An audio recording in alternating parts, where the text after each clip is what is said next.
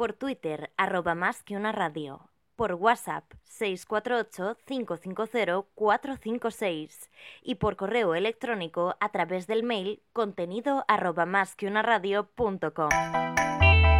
El que avisa no es traidor. Con Luis Vega. Mira que lo advertimos. El que avisa no es traidor. En directo cada día en másqueunaradio.com. Lo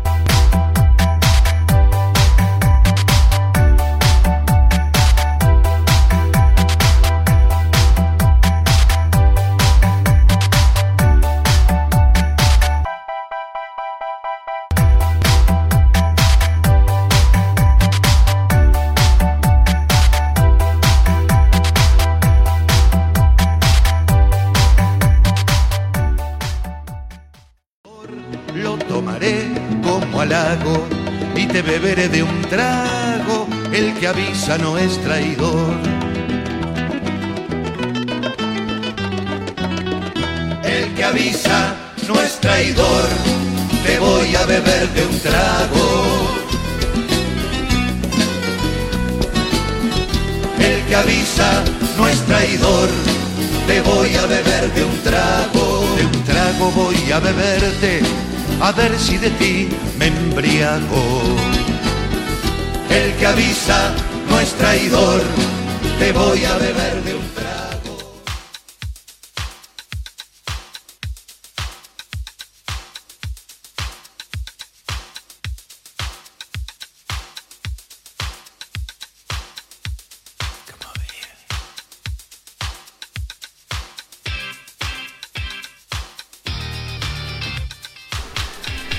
Buenos días amigos y bienvenidos a un programa más del que avisa no es traidor. Hoy estamos en directo como siempre las 10.31 de la mañana de este día 24 de febrero del 2020. Ya me entra la risa nada más mirar a mi partner, a mi compañera Conchi Burgos. ¿Qué tal Conchi? Muy bien, ¿qué tal estás Luis? Hoy has venido un poco ¿eh? por la calle de en medio. ¿Qué ha pasado? ¿Has tenido atasco a lo mejor para venir desde Rivas? No, no he tenido atasco, ¿No? vengo súper feliz. No sé ¿Vienes por qué happy? dices eso. Sí. No, hoy no vienes bien. Pero bueno, hoy No vamos a hablar. mm, bueno, bueno, ya me estás entendiendo. Hoy vamos a hablar de cosas súper interesantes, pero lo haremos después de este corte.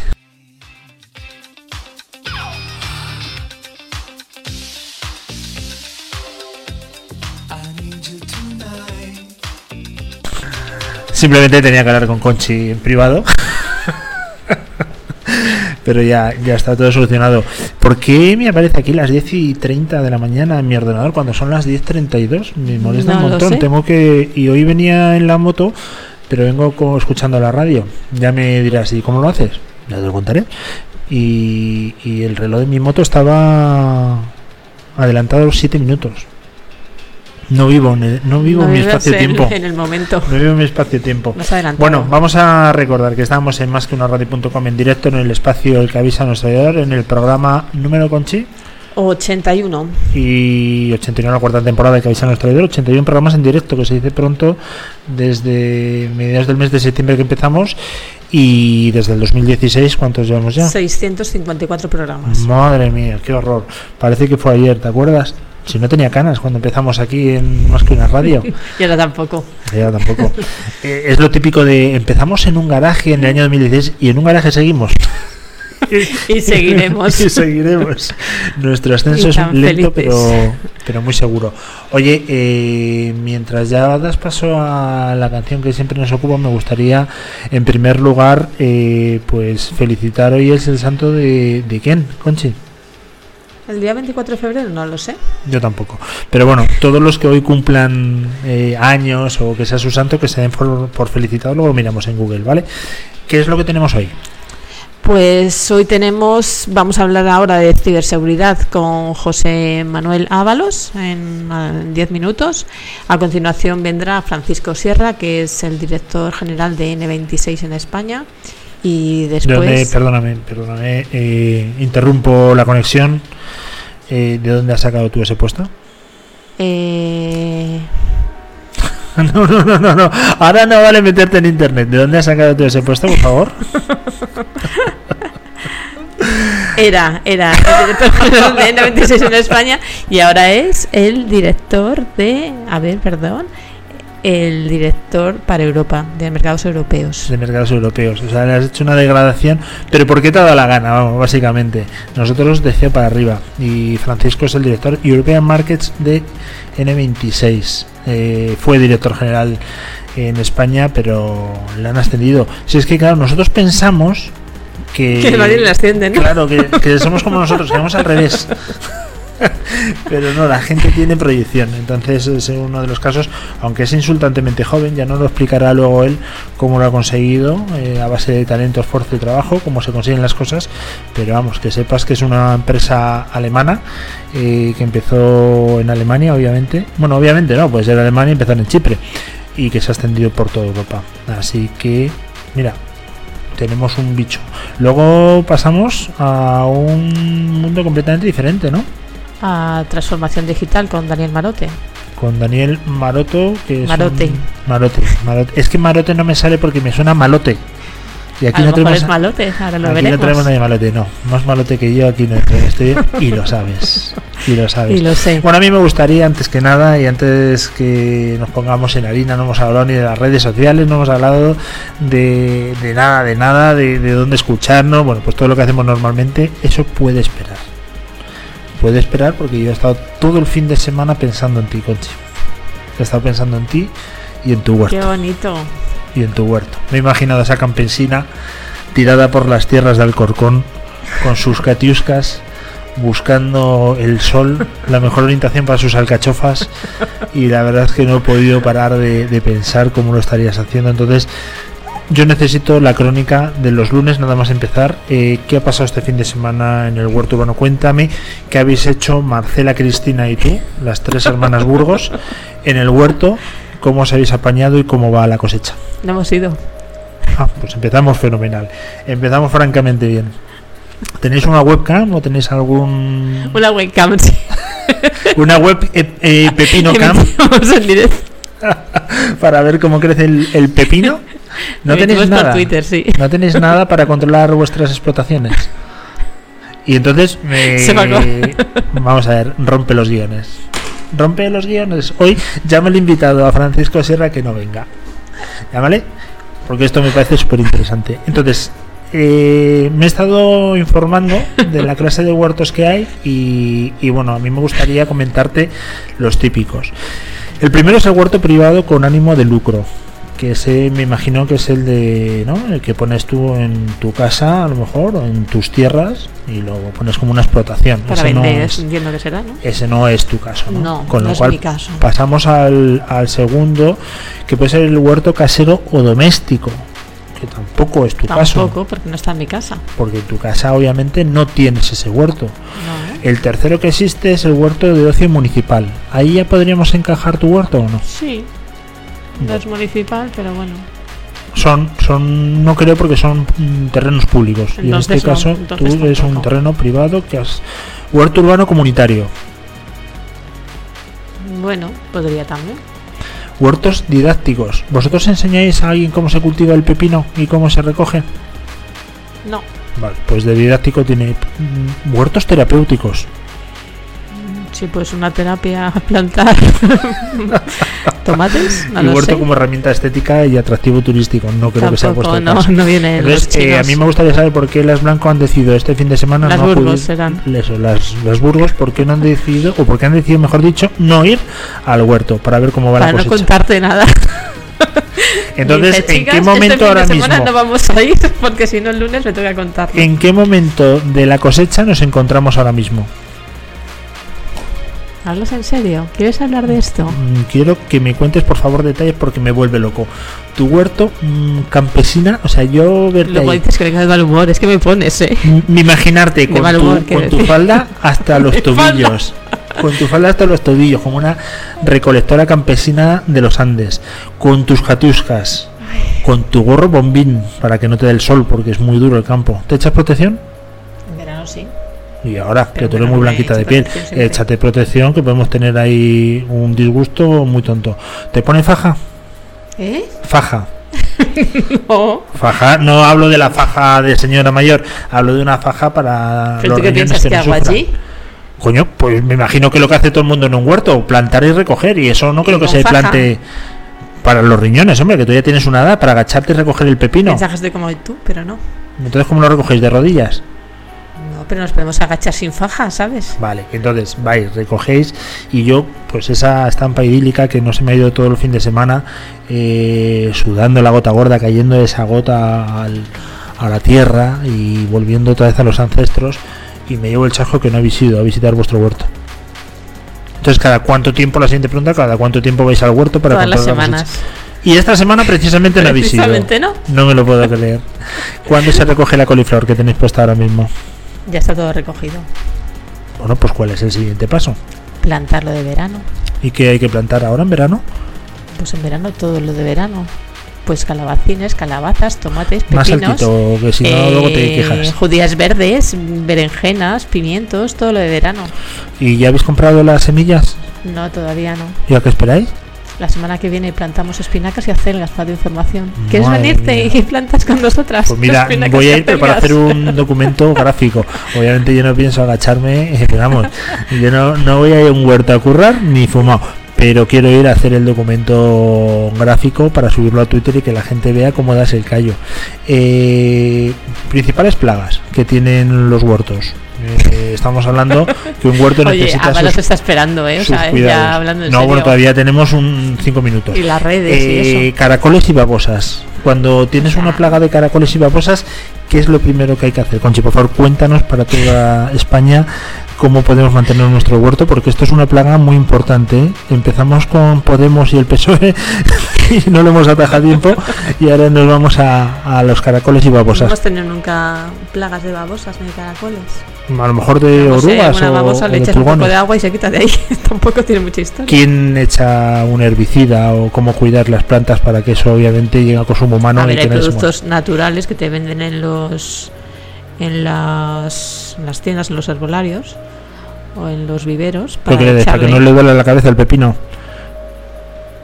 O sea, un herbolario que yo sepa son remedios en los naturales. viveros, perdón. Ah, vale. ¿Qué le ponéis? Me ¿Le salió frotáis con un poco de gelocatilda al pepino? ¿Le metéis viveros. ibuprofeno por la parte más amarga del Qué pepino? paciencia tengo, ¿eh? Sí, es verdad. Pulgones. Los pulgones es una plaga que, ojo, eh, yo te recomiendo que uses el apichi, purín de hiedra o jabón potásico. Va de maravilla. Con eso te lo cargas. ¿Sabes lo que hago yo cuando tengo plaga? Lo quito y lo tiro a la basura. La, y ojo con la cochinilla algodonosa, que eso es muy típico de la región del Corcón, que es donde tenéis el huerto. Eso puede dañar gravemente vuestra cosecha. Cuando dices que vas a plantar espinacas, vas a plantar judías verdes, calabacines, eh, pepino, pepinillos y quicos, eh, eso en, una, en un campo de 100 de una hectárea que tenéis, ¿cómo se divide? Me imagino que será para gustos, porque a lo mejor a Marcela no le gustan tanto las espinacas. Claro, a pues lo Cristina sí que decidimos, entre, lo decidimos entre todas. es una asamblea, ¿no? En, a mí en no la me gusta ecualdea. la remolacha, pues no se planta, y ya está. A O sea mí me que- da alergia al pepino. Más o Pues menos la jerarquía menos. que tenéis allí es de una ecualdea, de asamblea, ¿no? Totalmente, asamblea de ponéis- tres. Os ponéis unas rastas y empezáis ya a Nos decidir, ponemos una ¿no? peluca de rastas. Y decís, pepinillo, yo sí, votos a favor, más o menos así. no, pero bueno, sí, piénsalo así, bueno. que es más chulo. Bueno, oye, que se nos va a echar ahora sí que el tiempo encima. Muchísimas gracias por este resumen que todas las semanas y todos los lunes, antes de Ábalos, eh, que demos una sección que se llama Mi huerto, mi pepino y yo, ¿vale? ¿Te parece? Con Conchi Burgos. Tenemos que buscar sintonía y tenemos que buscar eh, una careta, ¿vale? Ya lo estoy viendo. Ya lo estoy viendo. Va a ser un tiro. Vamos con las redes sociales, anda. Estamos en Twitter, en Instagram y en LinkedIn, en arroba más que una radio, en el WhatsApp, en el 648-550-456 y en el correo electrónico en contenido arroba más que una radio.com. ¿No has hablado del WhatsApp? Sí, lo he dicho. Ah, vale. Eh, pues ahora lo entiendo, ¿vale? Vale. Bueno, primero cargo el teléfono, que no estaría mal. Mira que por lo menos ya no lo he perdido, que creo Sí, que eso es un punto importante. ¿Dónde estamos en las redes sociales? ¿O dónde nos pueden escuchar en directo, mejor dicho? En la web, en www.masqueunaradio.com, en nuestras apps y en iBox. iVox, que no solamente es un sitio para colgar podcast, donde por supuesto podéis escuchar todos nuestros programas, sino que también se puede escuchar en directo para que lo tengáis a lo mejor enlazado en el coche, pues ponéis, buscáis más que una radio, lo ponéis como favoritos y ya todos los días pues escucháis. Pero vamos, ya para eso, yo creo que es más sencillo que se descarguen la app, La app. de más que una radio y que le den al play. El play es un botón eh, que tiene forma de triángulo mirando hacia la derecha. ¿Por qué hacia la derecha? Pues no lo sé, ¿tú lo sabes? No. Pero a lo mejor en Irak es hacia la izquierda. Porque sabes que estos escriben al revés. No lo sé. Lo vamos a investigar. Y otra cosa que me parece súper curiosa, porque es tan complicado encontrar el botón play en todas las apps de radio convencionales. ¿El qué? ¿Un? Encontrar el botón play, en, por ejemplo, en Onda Cero, o en la SER, o en la COPE. ¿Cuál es la otra grande? La SER, la Onda cero, no sé, la COPE. Nos queda una. Cope, Onda Cero, la SER, más que una radio me sale, pero todavía no jugamos esa liga. Bueno, no lo sé. Es súper complicado encontrar el botón de play en sus apps. Súper complicado, pues han vuelto apps de noticias. Entonces queda súper escondido. Y la nuestra es súper sencillo. Según abre se enciende solo. Pim, Se ya no hay que hacer nada sí. más.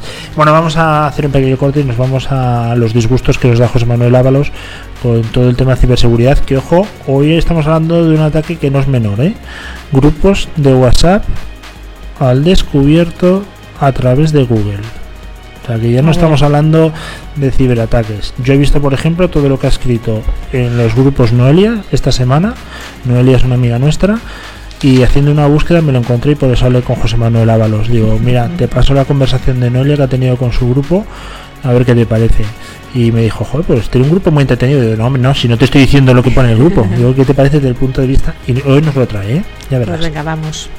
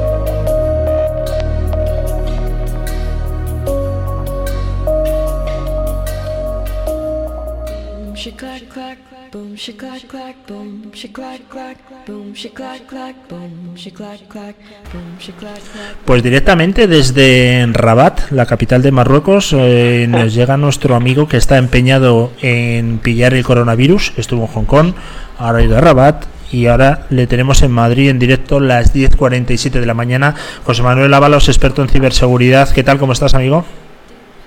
Muy buenos días, aquí estoy en el centro de Madrid, a ver si puedo repartir un poco de coronavirus.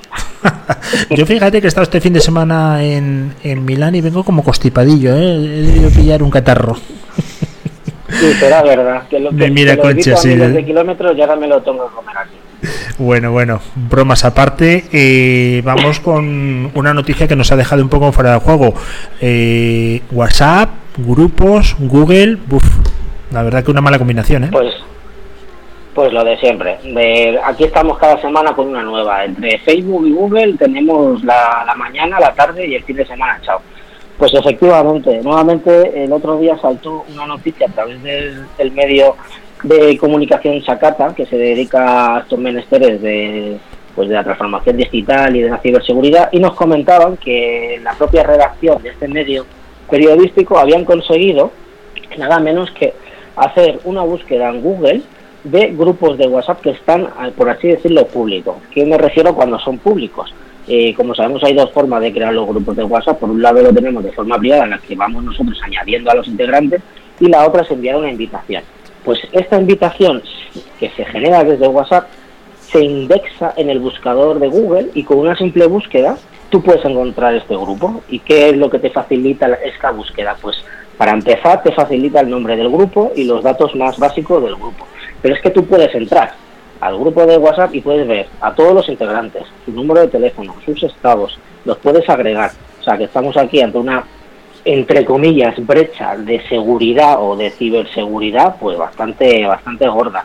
Eh, los propios compañeros de este medio de comunicación se pusieron en contacto tanto con Google como con WhatsApp barra Facebook, porque acordémonos que WhatsApp ya es parte de la empresa de Facebook, y ninguno de los dos sabe muy bien quién tiene la culpa, porque desde Google eh, les comentan que si todo lo que está público lo indexa y lo ingesta el propio buscador, y desde WhatsApp les están diciendo que al ser públicos esos grupos pues tienen digamos esa faceta aunque realmente no conocen muy bien cómo es el algoritmo de WhatsApp para hacer público eh, estos grupos.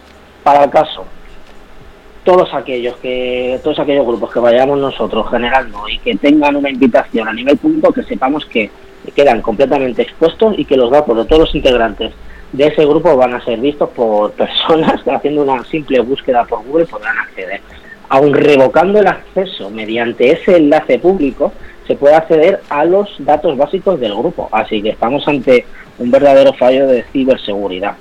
¿Qué te parece, Luis? Pues la verdad que eh, a mí no me sorprende mucho, pero Conchi está mm, blanca, ¿eh? se ha quedado aquí temblando porque los grupos de Conchi son muy conflictivos. Así Sí, que mucho secreto ahí. vete cerrando cosas porque, ojo, ¿eh? pero yo creo que es un fallo claramente de Facebook. Google no se le puede eh, poner puertas al campo, pero a Facebook habría que exigirle responsabilidades. No sé, es una opinión de todo a 100. ¿Tú qué Eh, piensas? Sí, sí, yo opino exactamente igual. Lo que pasa es que Google también eh, tiene, por así decirlo, gente dedicada y tiene algoritmos dedicados que lo que hacen es bloquear esta información y luego preguntar. O sea, no estaría de más en que entre, entre ambas empresas pues se sentaran y pues se ayudaran unas con otras. A Google, pues bueno, pues le evita trabajo, lo publica todo y listo. Pero sí que me consta que para otro tipo de publicaciones primero las bloquean y dicen, oye, que está usted publicando esta noticia o esta información y entonces quizás si es verdad, vamos a llegar a un tipo de acuerdo para que usted bloquee a futuros. Entonces estamos aquí entre una pelea bastante gorda. Pensemos que Google es el buscador, digamos, por excelencia, pero habría que comprobar si esto este fallo también se, se, se da en otros buscadores como puede ser el de Bing o eh, el de Yahoo, aún está por comprobar, pero sí, sí, ciertamente la culpa aquí, pues eh, Facebook barra WhatsApp, WhatsApp barra Facebook, es donde deberían poner un poco el ojo y también poner un poco eh, cotas a este tipo de, compartir información. La siguiente noticia yo la titularía Conchi, la noticia pelota de la semana, porque ha cogido José Manuel directamente una noticia de su CEO, el CEO de Eleven Packs, Y le ha cogido sí, y ha hecho la noticia pelota. Pero aparte de la noticia pelota a mí me preocupa, porque dicen que eh, por primera vez un malware o los malware han superado Mac a los PC y siempre Mac se ha, como ha sido la referencia en cuanto a seguridad. ¿Qué ha pasado aquí? Pues sí, tanto se ha notado que he colado aquí en la noticia de Eleven Pack. Pues sí, sí, sí. Pues nada, pero tampoco hay que preocuparse tanto, ¿eh? porque esta noticia es como, como siempre, los titulares eh, los hacen estilo clickbait para que la gente los vea, se asuste, pinchen, lean el primer cuadro y digan, anda, pues es todo lo contrario lo que dice el título de la noticia. Pues más o menos, vamos, vamos a ponernos en contexto. De toda la vida eh, siempre se ha dado la pelea de qué tipo de sistema operativo es eh, más o menos seguro. Eh, por lo general, eh, siempre está la pelea que aquellos que utilizaban un Mac, pues dado que su sistema operativo es cerrado, no se comparte el código fuente y demás, porque es mucho más seguro. La realidad dista mucho de, de esta, digamos, de esta afirmación. La realidad es que los malos van al sitio donde más usuarios hay. Por lo tanto, aquellos aquellos sistemas operativos que son más utilizados por las personas es donde van a tener mucha más, eh, digamos, influencia de los cibermalos. ¿Qué quiere decir? Que por lo general Windows lo tenemos en todas las casas y en todas las empresas. Eso quiere decir que hay un número de usuarios mucho mayor que de gente que utiliza el sistema operativo de Apple. Eso para empezar. Entonces, cuando se realizaba la afirmación, no, es que Apple es más seguro, no, es que hay menos ataques, por así decirlo. Pero todo esto ha ido cambiando con el paso del tiempo. Apple ha tenido, digamos, un papel más relevante en el mercado de venta de sus productos y cada vez tenemos usuarios con el sistema operativo Apple. ¿Qué pasa con, con esta noticia?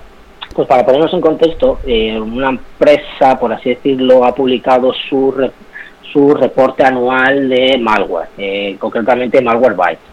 En este informe lo que vienen a decir es que ha habido un aumento del 400% en años anteriores en cuanto a la cantidad de malware que se está identificando en los sistemas operativos de Apple. ¿Qué pasa? Pues que se han metido en este informe, por así decirlo, un tipo de malware que no deja de ser malware, pero que no es tan crítico como puede ser un ransomware, ¿vale? Este tipo de malware es el típico que nos aparece por lo general en forma de adware o de pop-ups. Es cuando, por ejemplo, pues eh, estamos navegando, eh, le damos a siguiente, siguiente, se nos instala eh, en nuestro navegador, pues, pues que decirte, un pues un pequeño widget, que ese widget lo que hace es que siempre te lleve al mismo buscador, que te lleve a una página de compra y vende, te lleve a una página de ofertas y demás. O sea que estamos hablando de un tipo malware de baja intensidad. Pues este tipo de malware es el que han incluido en este listado y parece ser que, claro, que ha aumentado de repente un 400%. ¿vale? O sea que no es todo realmente como, como viene en el titular de la noticia pero sí se han hecho eh, unos cuantos eh, medios de comunicación a nivel, digamos, de noticias generalistas. Por lo tanto, eh, quedamos jugoso decir, eh, aquel no es seguro, ha aumentado el número de, malware para estos aparatos. Sí que es cierto, pero también es, es, más, no es tan cierto como decir que la criticidad del malware que se utiliza para los ordenadores de Windows es mucho más alta.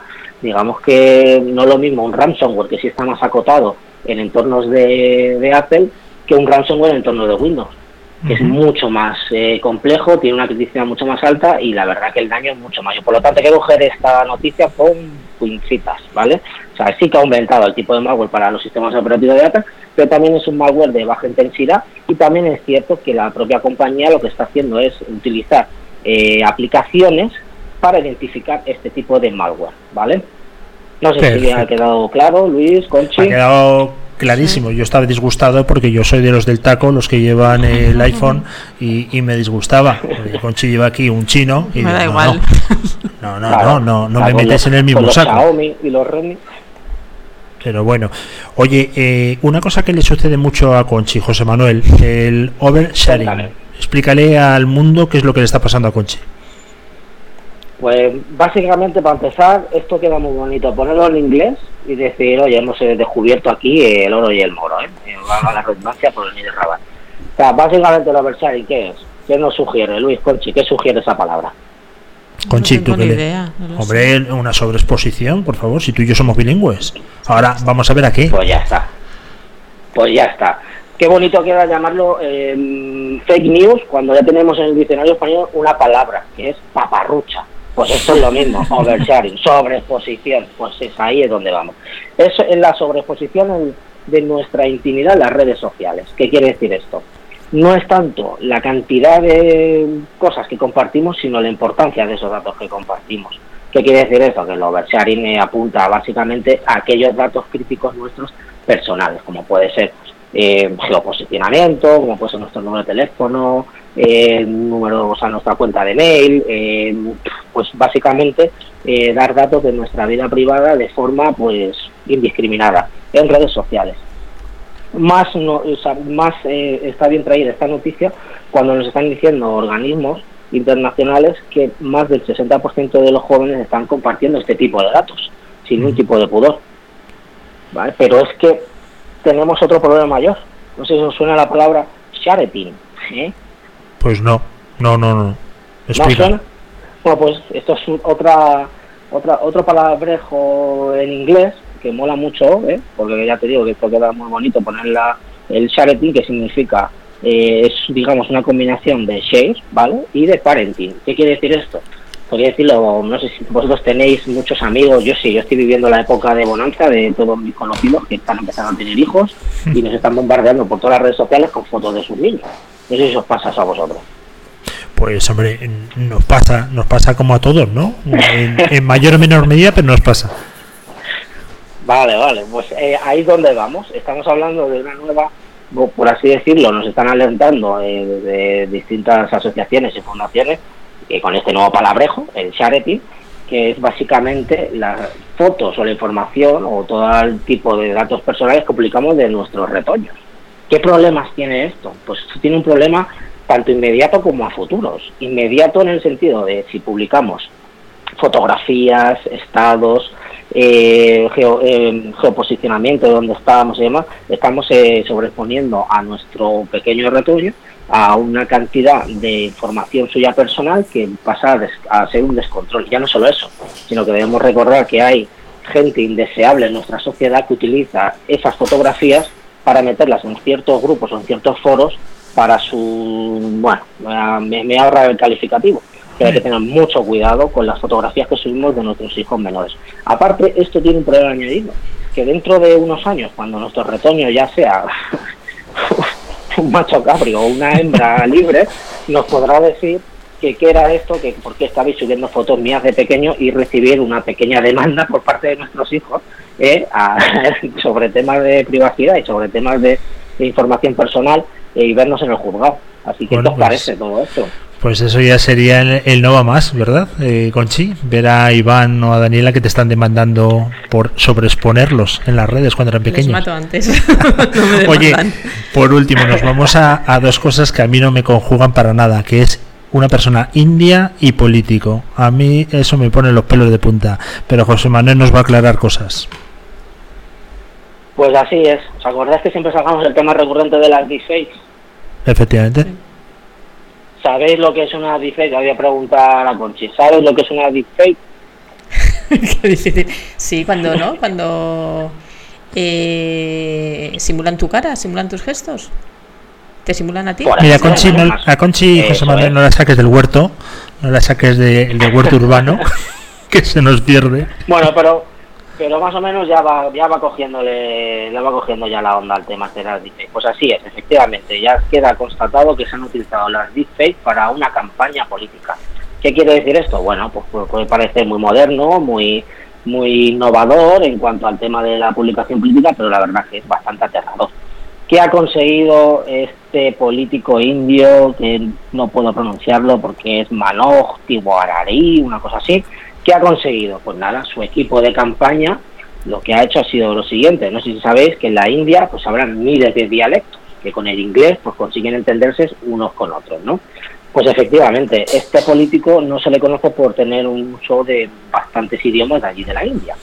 ¿Y qué han conseguido desde su equipo de campaña? Pues han conseguido grabar un vídeo de este político hablando en su dialecto natal de la India y lo que han hecho ha sido cambiarle los movimientos de la boca para que se pueda reproducir en más de ocho idiomas en distintos dialectos de la India.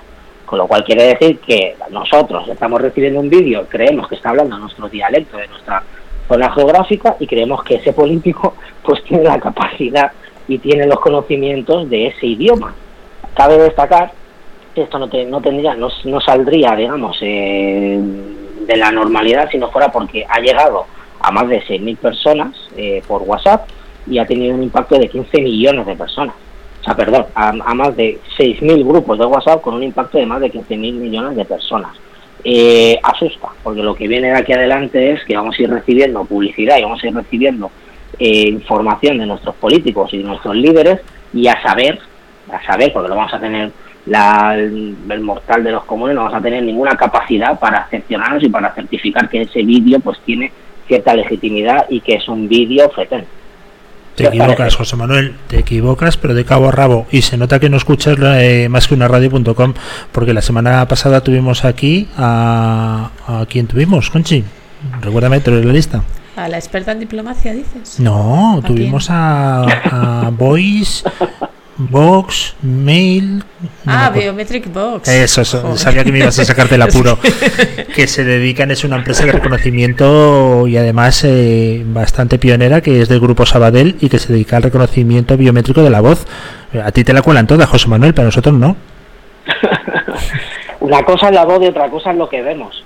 Bueno, eso también Aquí es lo que tiene el componente de la deepfake es que el movimiento de la boca no se aprecia que lo han, digamos, por así dicho, superpuesto. O sea, tú ves al diplomático que vocaliza tal y como se está escuchando. O sea, podemos cerciorarnos de que el sonido no es ese, pero estamos viendo una cosa que está- nos está diciendo lo contrario, pero si está moviendo los labios y está pronunciando. Ahí es donde está la cuestión. Bueno, pues dicho queda, también lo hemos visto eso en, en El Rey León, ¿eh? Con Simba, que lo hace muy bien. ¿O no, Conchi? Que tú eres una experta. Oye, José Manuel, que veo que has añadido Dime. cargos aquí en tu en tu puesto ahora también eres vicepresidente del European Defense. Eh, bueno, pues ya no contarás eh, cuándo te han ascendido y, y cuánta pasta supone eso. Nada, eso es gratuito. eso lo hago en mi, en mi tiempo libre. En el poco que tengo, pues me meto en estas historias. Ya os lo contaré tranquilamente. Bueno, José Manuel, que ha sido un auténtico placer como siempre y la semana que viene más, ¿vale? Muy bien, pues nada, recordad mi muletilla. Aplicad el sentido común cuando salgáis a las redes. Muchas gracias, José Manuel. Un fuerte abrazo y nos vemos el lunes. Pero Hasta luego. un abrazo para todos. Adiós, adiós. Boom, she clack clack, boom, she clack clack, boom, she clack clack, boom, she clack clack, boom, she clack clack, boom, she clack clack, boom, she clack clack, boom, she clack clack. What is this all about? Settle down, please don't yell or shout. Boom, she clack clack, boom, she clack clack, boom, she clack The landlord, he lives downstairs, will get evicted. Please don't be too She loud. clack clack, boom, she clack clack, boom, she clack clack. You say I'm passive aggressive. How can I not be when you're always talking at She me? clack clack, boom, she clack clack. You say I'm unresponsive, and here you are talking over She clack me. clack, boom, she clack clack, boom, she clack clack, boom, she clack You make me wanna throw this shoe right through that concrete She wall.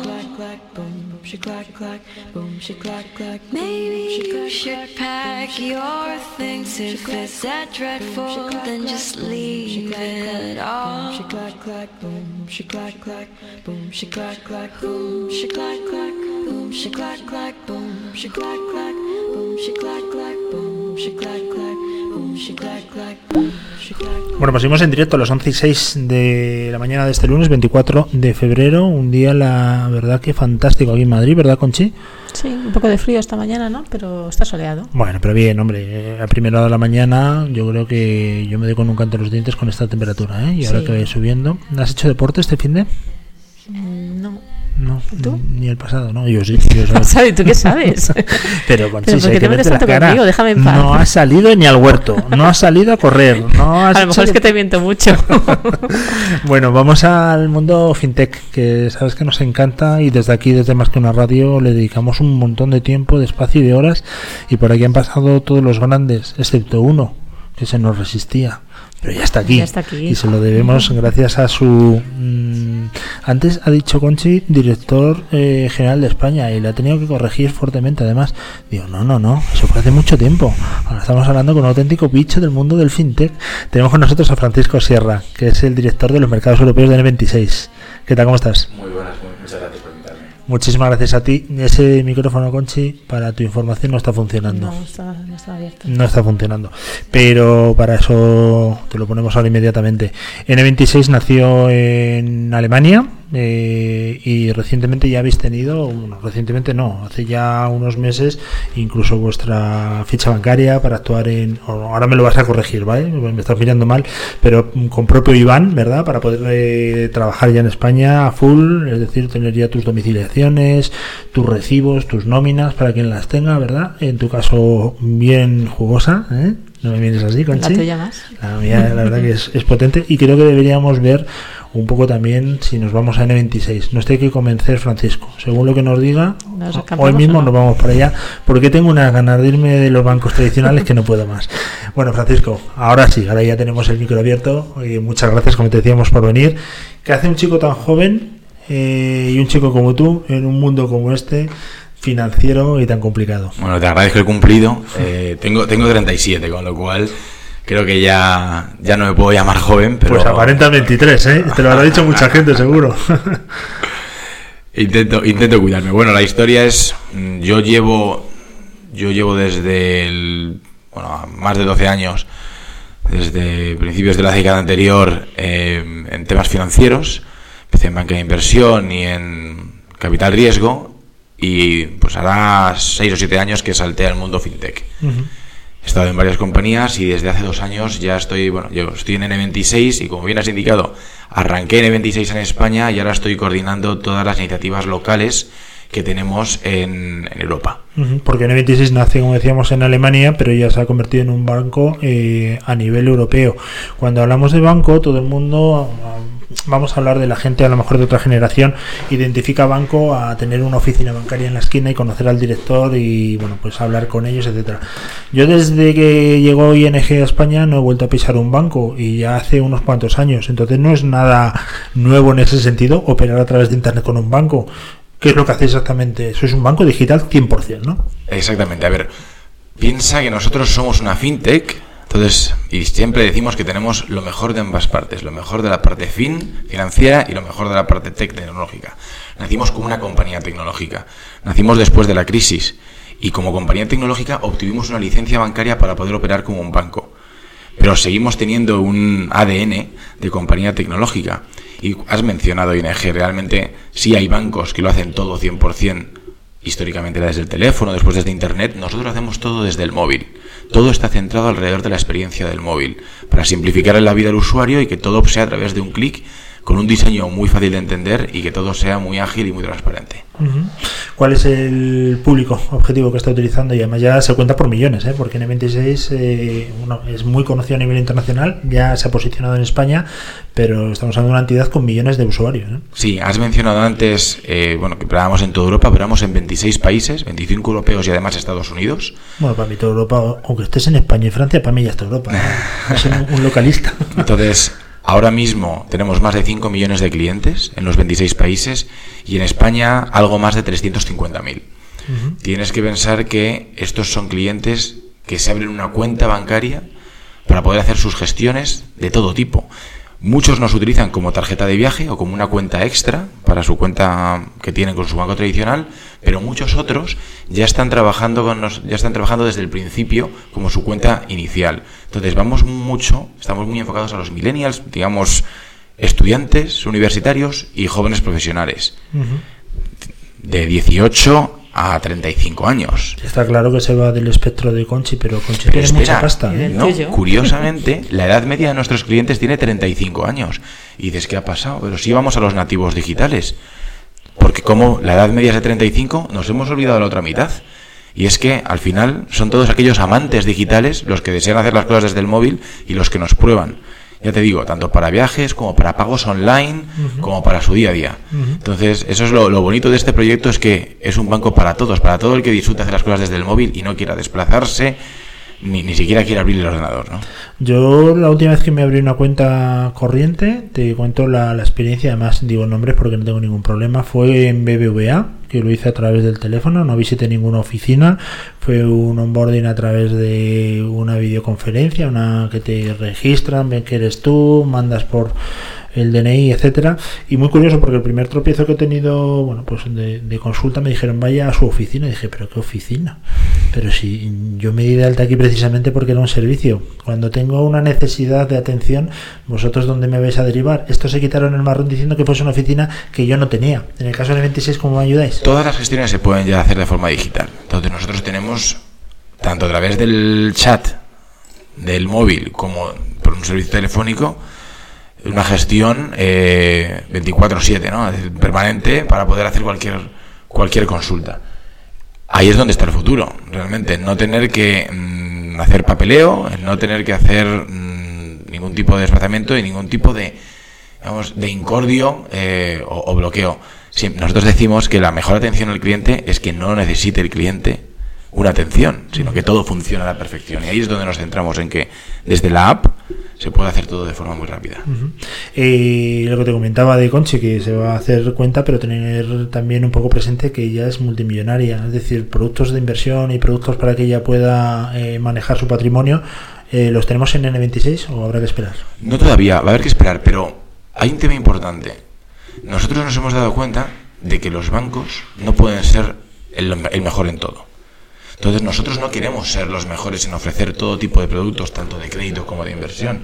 No somos capaces de dar el mejor producto en todo. Lo que sí somos capaces es en dar la mejor experiencia de usuario en la gestión de tus pagos y tus ingresos con la cuenta. Entonces al final lo que hacemos es una cuenta y una tarjeta. Después los clientes se pueden ir a invertir o a conseguir un préstamo en otros sitios. Y ese es el futuro de la banca realmente. en que, bueno, pues es un mercado libre y en el que te puedes mover y puedes conectar tus servicios financieros y no tener que ir a tu único banco para hacer todo. Entonces, ¿qué, qué planteamos nosotros?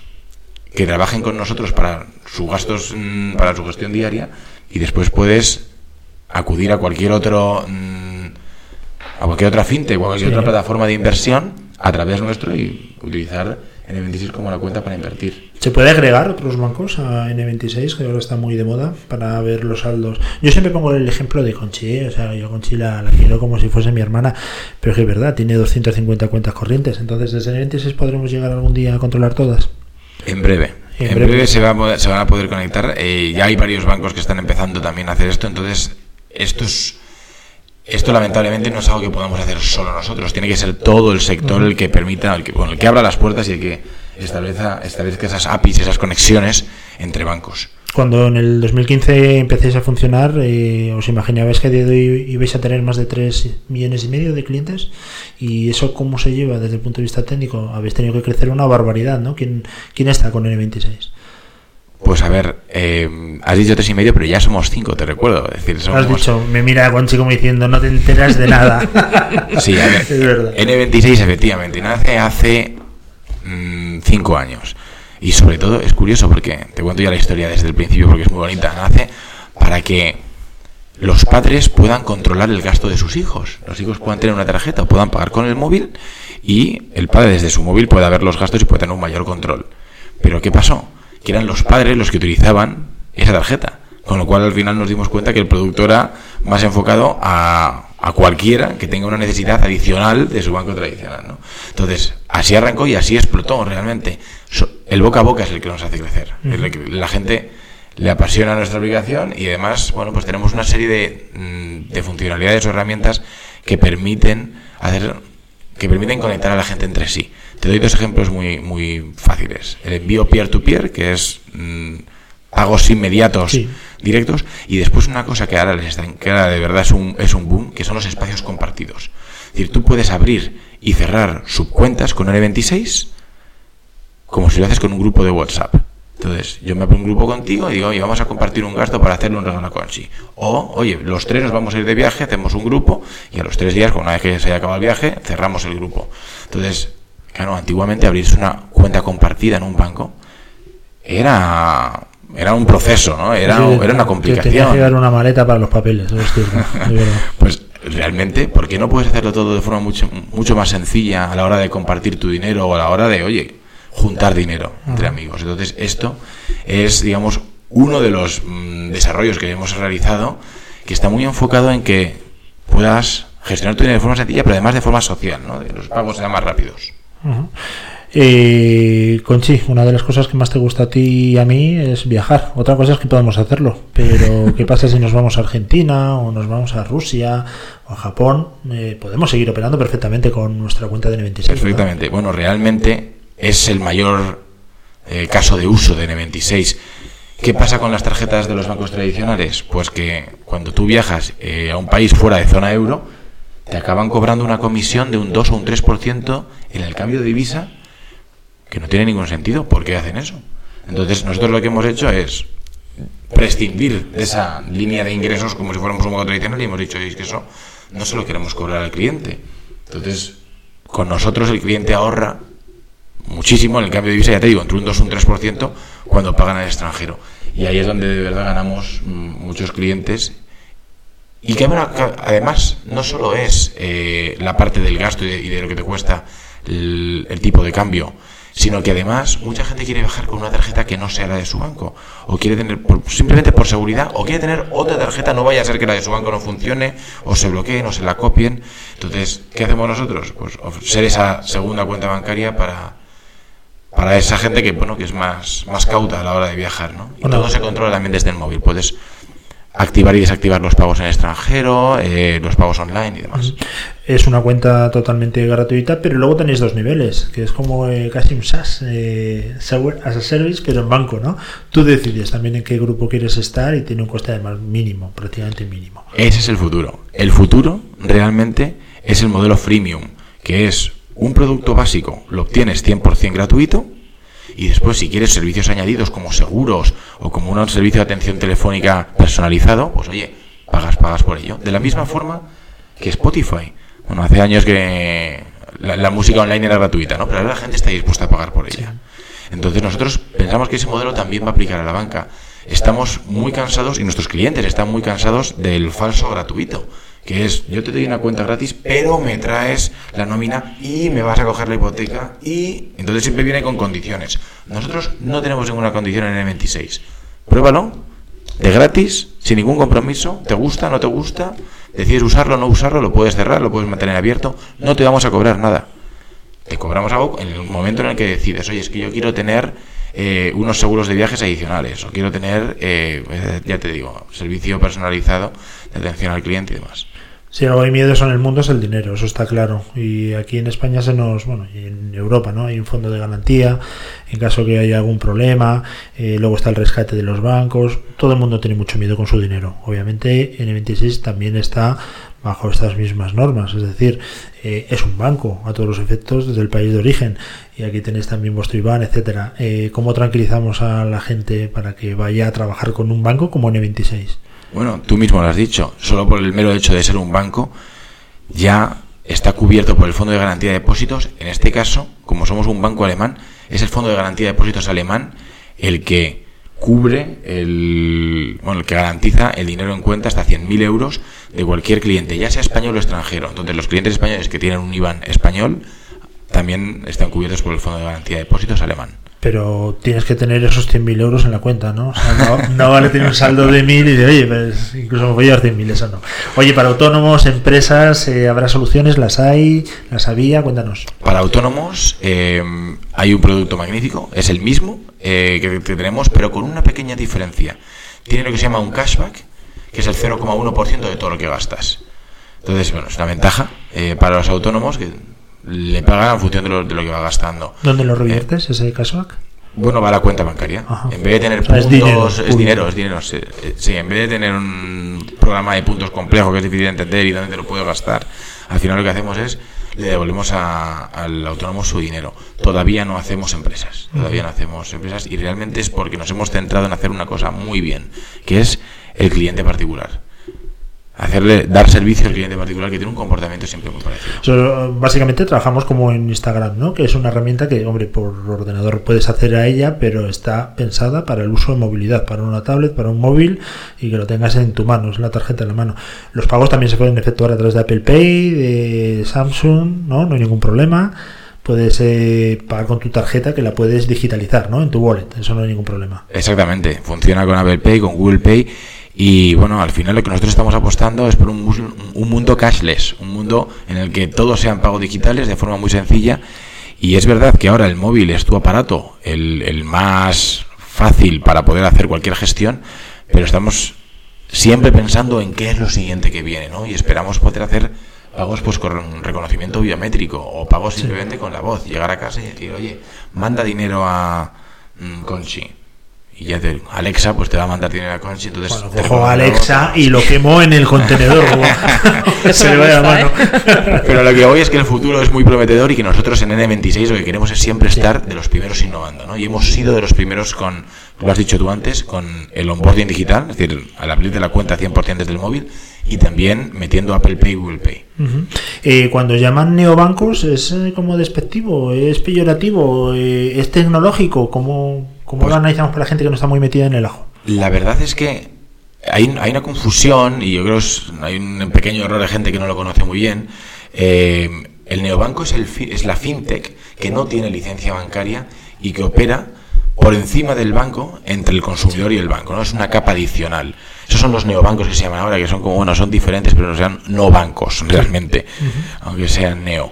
Eh, después están los challenger banks, que son los que sí operan con licencia. Pueden operar o con una licencia bancaria para un 100% hacer cualquier gestión que pueda hacer un banco, o con una licencia más puntual, que puede ser una, una entidad de dinero electrónico o algo parecido para dar servicios bancarios, pero ya con licencia, ¿no? Entonces, yo a mí sí me gustaría marcar esa diferencia entre lo que es un challenger bank y lo que es un neobanco.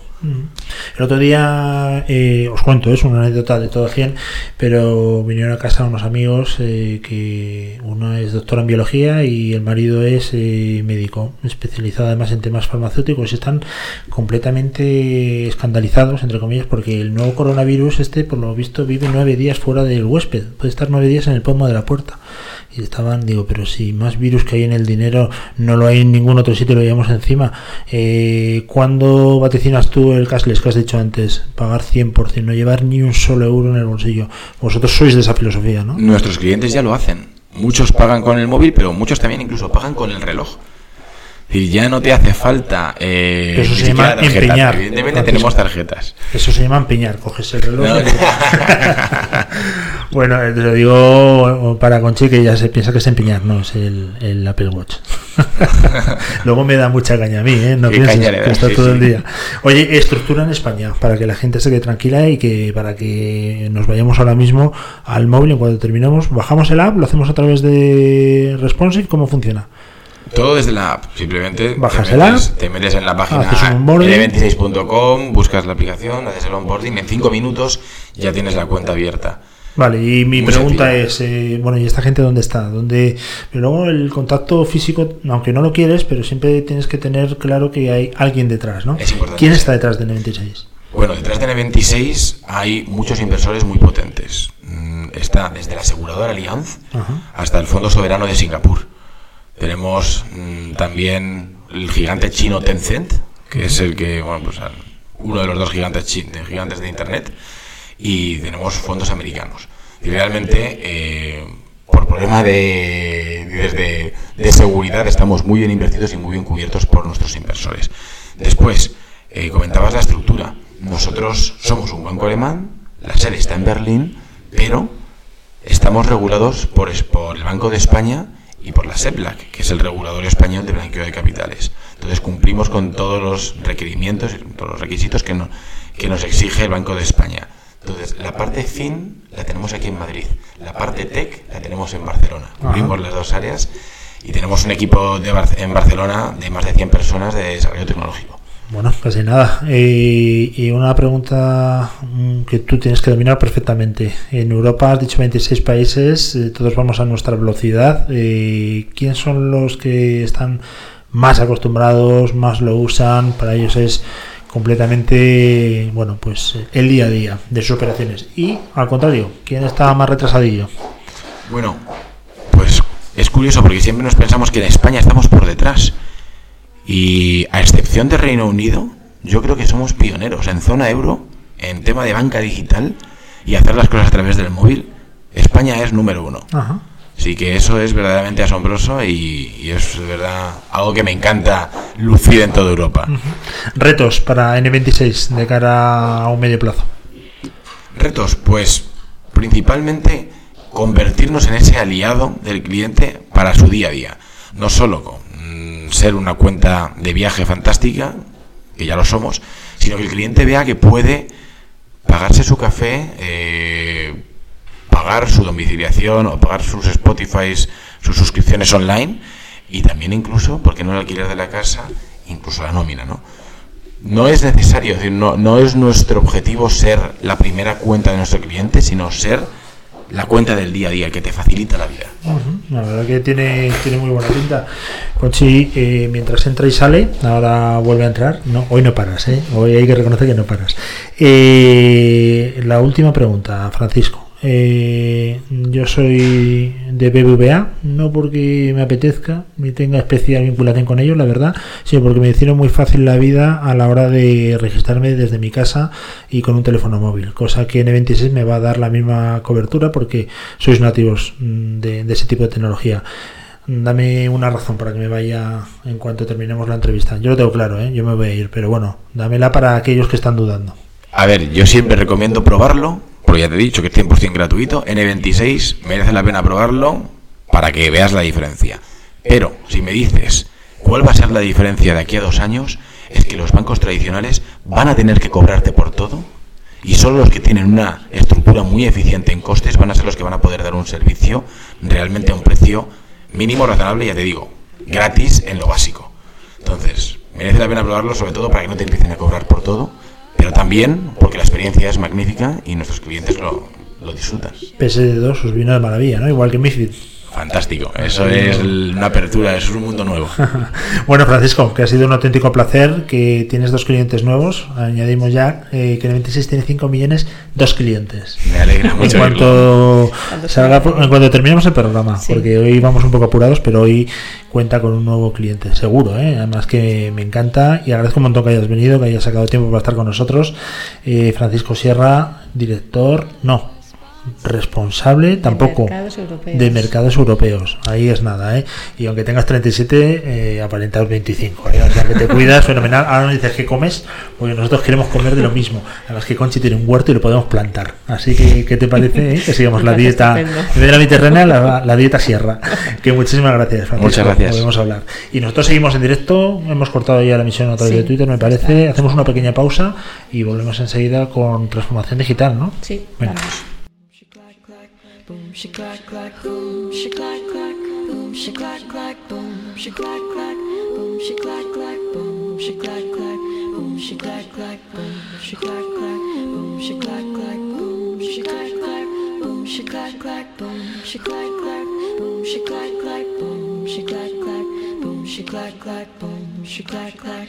Don't wanna keep on sharing my bed with someone that I have to love. Like this endless. She clack clack, boom, she clack clack Every time I try to make you smile, you say that I'm being a child.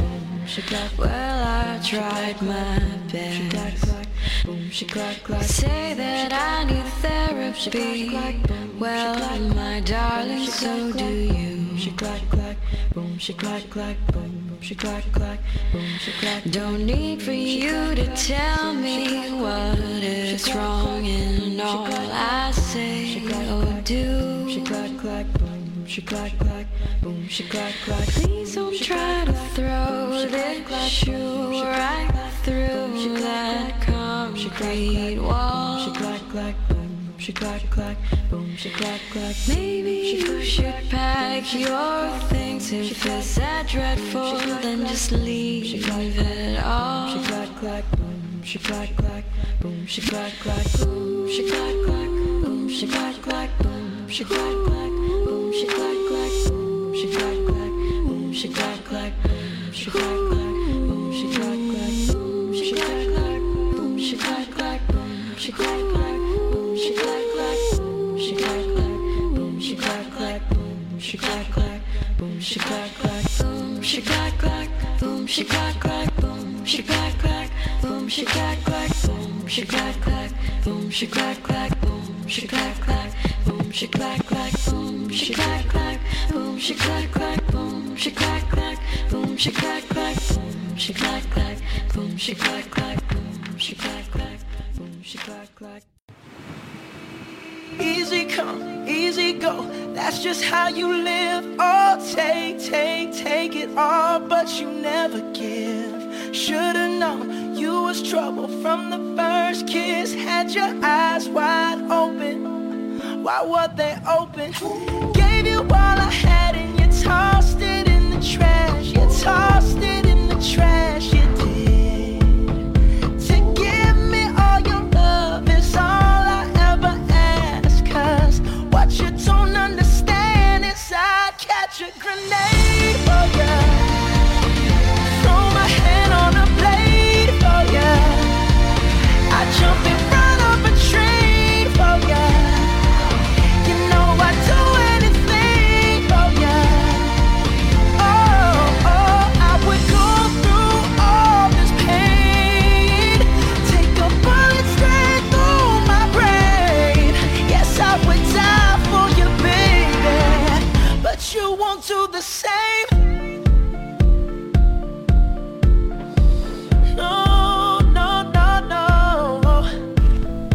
Bueno, seguimos en directo, las 11.33 minutos de la mañana de este día 24 de febrero, mm, lunes. ¿Qué tal te has levantado hoy el lunes, Conchi? Muy feliz, muy contenta, como Pues todos sí, los días. La verdad que sí, yo pensaba que venías más torcida, pero no. Has venido bien, No sé feliz, como siempre. Y oye, yo que me alegro.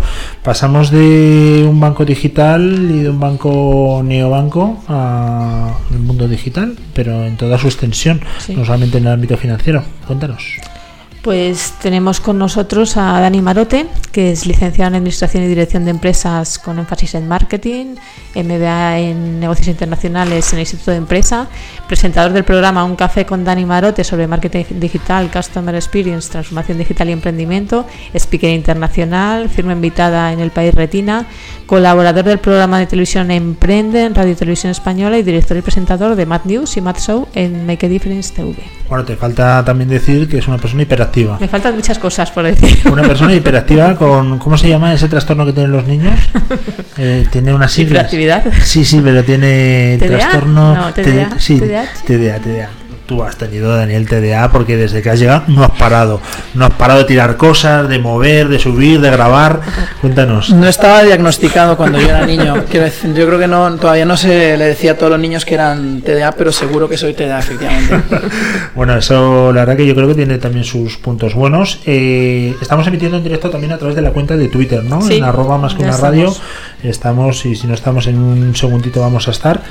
Y emitiremos la, la entrevista para que la podáis ver, tanto en radio como en Twitter, en vídeo. Aquí nos podéis ver. Bueno, Dani, eh, ¿te llamo Dani o Daniel? Dani, por favor. Mi madre, es, solo mi madre me llama cabreada Daniel. Sí, O sea, eso- eso si es estás normal. cabreado conmigo, me puedes llamar Daniel.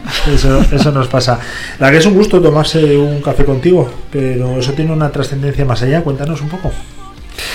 Bueno, un café, un café. Para mí el café es algo muy importante. Primero porque soy de un país eh, que su principal producto es el café, de Costa Rica.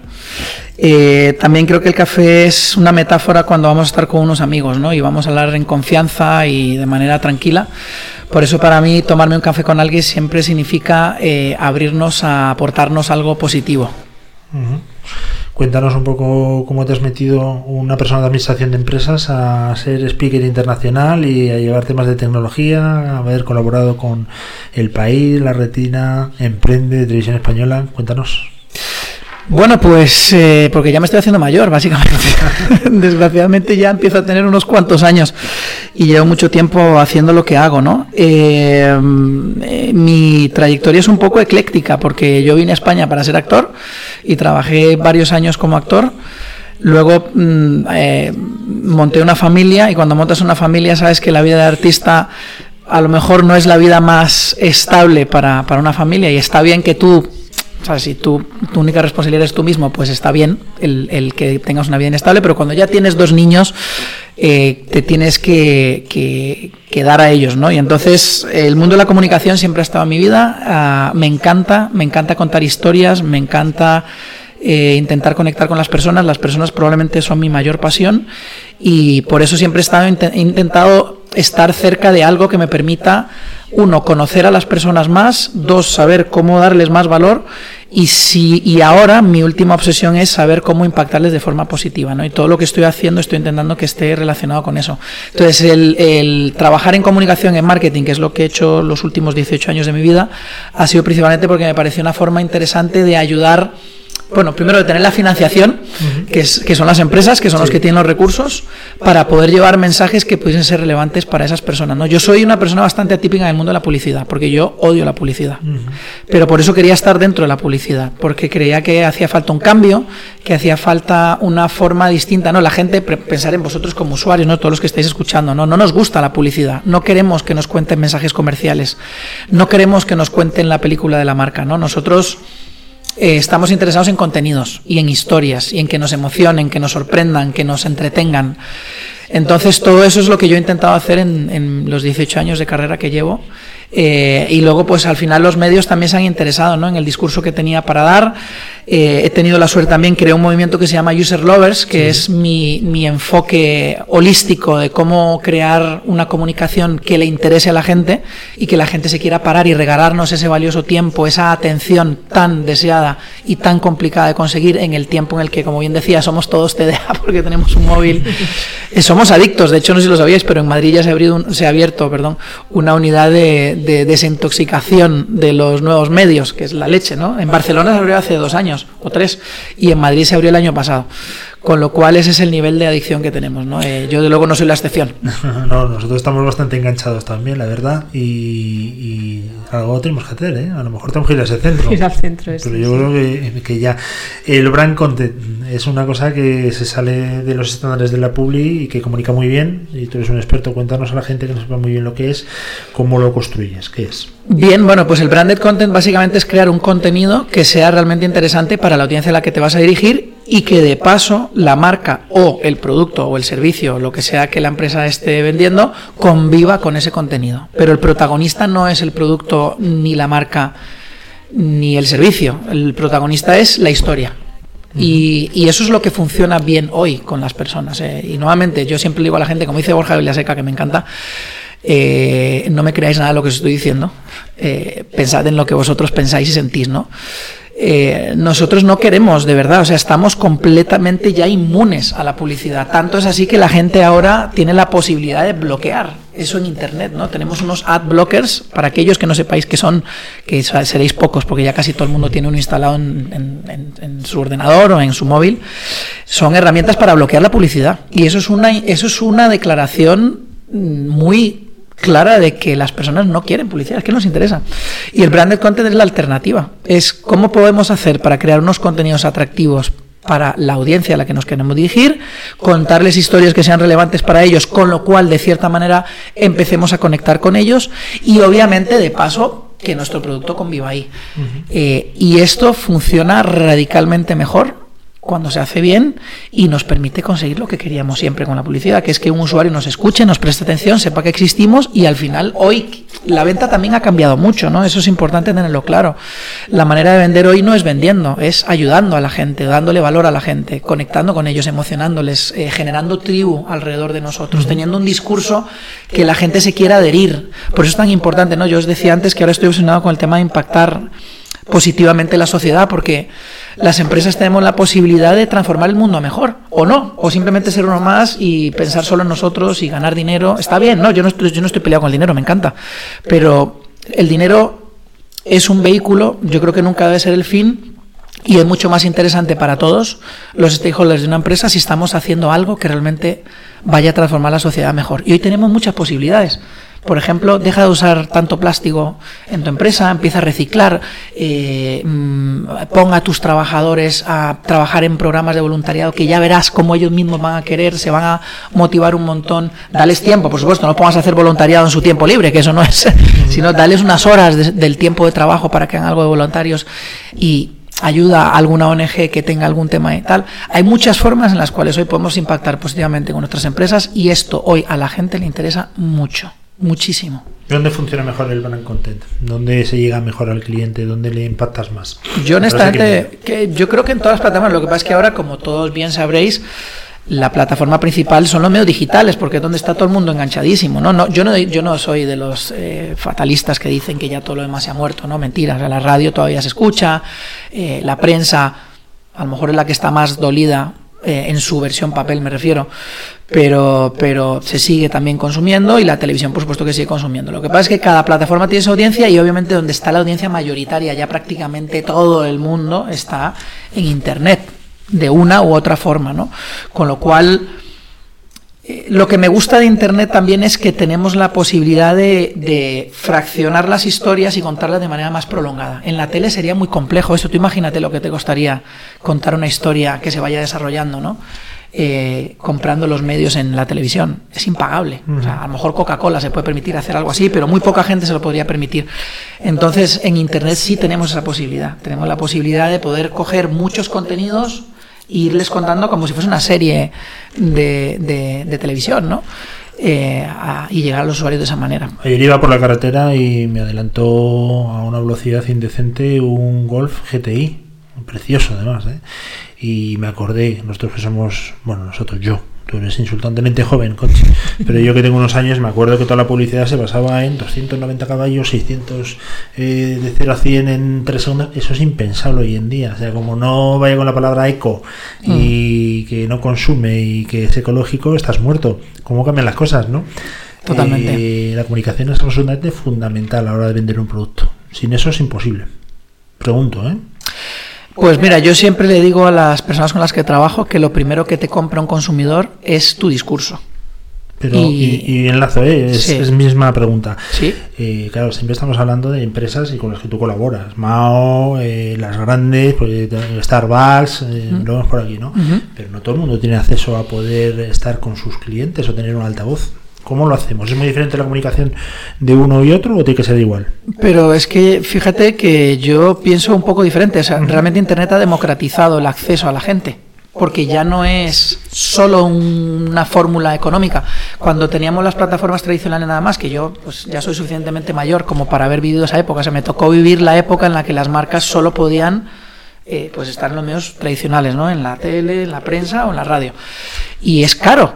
Es caro, ahora se- algunas, pues la radio y la prensa ha bajado bastante el coste. De hecho, ahora yo he empezado a invertir otra vez en esos medios porque al final están, han bajado mucho el, el precio, ¿no? La tele sigue siendo muy costoso. La barrera de entrada era muy grande, era muy grande. Entonces, los pequeños es que ni se lo podían plantear directamente. O sea, una empresa, una pyme, que además es el 98% de las empresas en España, por cierto, eh, no se lo podían plantear. ¿no? Entonces está, pues claro, la barrera de entrada para crecer, el crecimiento de una pyme era muy complejo, porque si yo no puedo llegar al público de una manera rápida y ágil, pues claro, tengo que ir poquito a poquito, el boca a boca, haciendo acciones BTL que se llaman below the line o pequeñas acciones de eventos, de no sé qué, dar panfletitos por allí y por aquí, pero era muy, muy lento. Pero Internet ha cambiado radicalmente eso, porque tú puedes invertir 5 euros en Facebook y ya estás haciendo, y puedes llegar a miles de personas con 5 euros, o sea, es, es brutal, o sea, ya no hay. Ahora mismo cuando a mí me viene con ese discurso una pequeña empresa, me dice, "No, es que no tengo ni luego, no, tío, lo que no tienes es ganas. Porque dinero, o sea, no es una barrera de entrada, ¿verdad?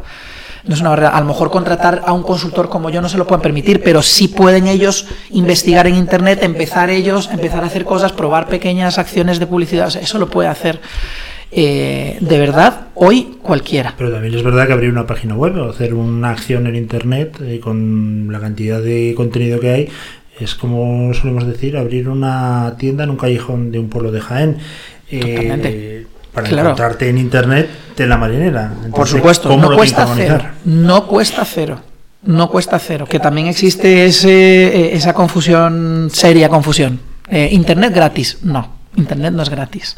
Tienes que invertir. Lo que pasa es que las cantidades que hoy se tienen que invertir en Internet son absurdas. Eso va a cambiar, creedme, de verdad. O sea, cuando las grandes empresas por fin entiendan y acepten que, el digital es lo importante y empiecen a meter las cantidades de pasta abrumadoras que meten en las otras plataformas, se va a encarecer todo porque mm, seguramente sabréis que esto es una subasta.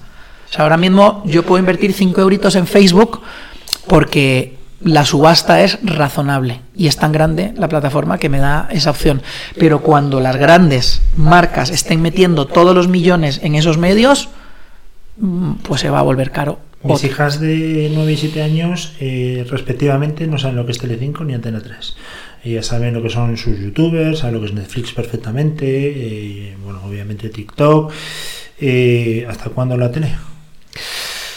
Bueno, pues probablemente, eh, a ver, lo que es el soporte, la pantalla, no se va a morir, porque la pantalla, la, la- bueno, pues es simplemente una opción ¿no? de pantalla. Igual que tenemos un móvil, tenemos una tablet, tenemos la pantalla del ordenador, tenemos una pantalla que es una televisión, que es más grande, ¿no? que es para un momento concreto de nuestra vida, de cuando, bueno, quiero parar, quiero ver una película en grande, pongo la tele, ¿no? Pero mm, la mayor parte de la gente hoy la pone con una plataforma de contenidos, con Netflix o con HBO, con lo que sea.